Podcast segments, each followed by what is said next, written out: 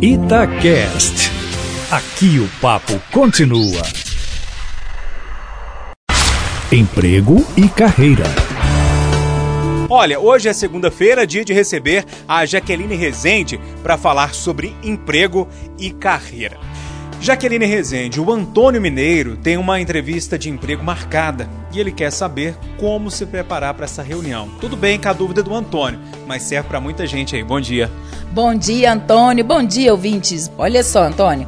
Antes de uma reunião para um emprego, a primeira coisa, estude tudo sobre a empresa. Vá na internet, veja se tem alguma notícia em jornais, usa realmente das redes para poder pesquisar sobre a empresa. O domínio sobre aquela empresa em que você vai receber, né, esse processo vai fazer toda a diferença. Além disso, foque sempre nos seus resultados, fale também claramente daquilo que você entende que tem que aperfeiçoar. Coloque sempre o seu diferencial de uma forma muito clara e saiba ouvir para, claro, também programar o que responder.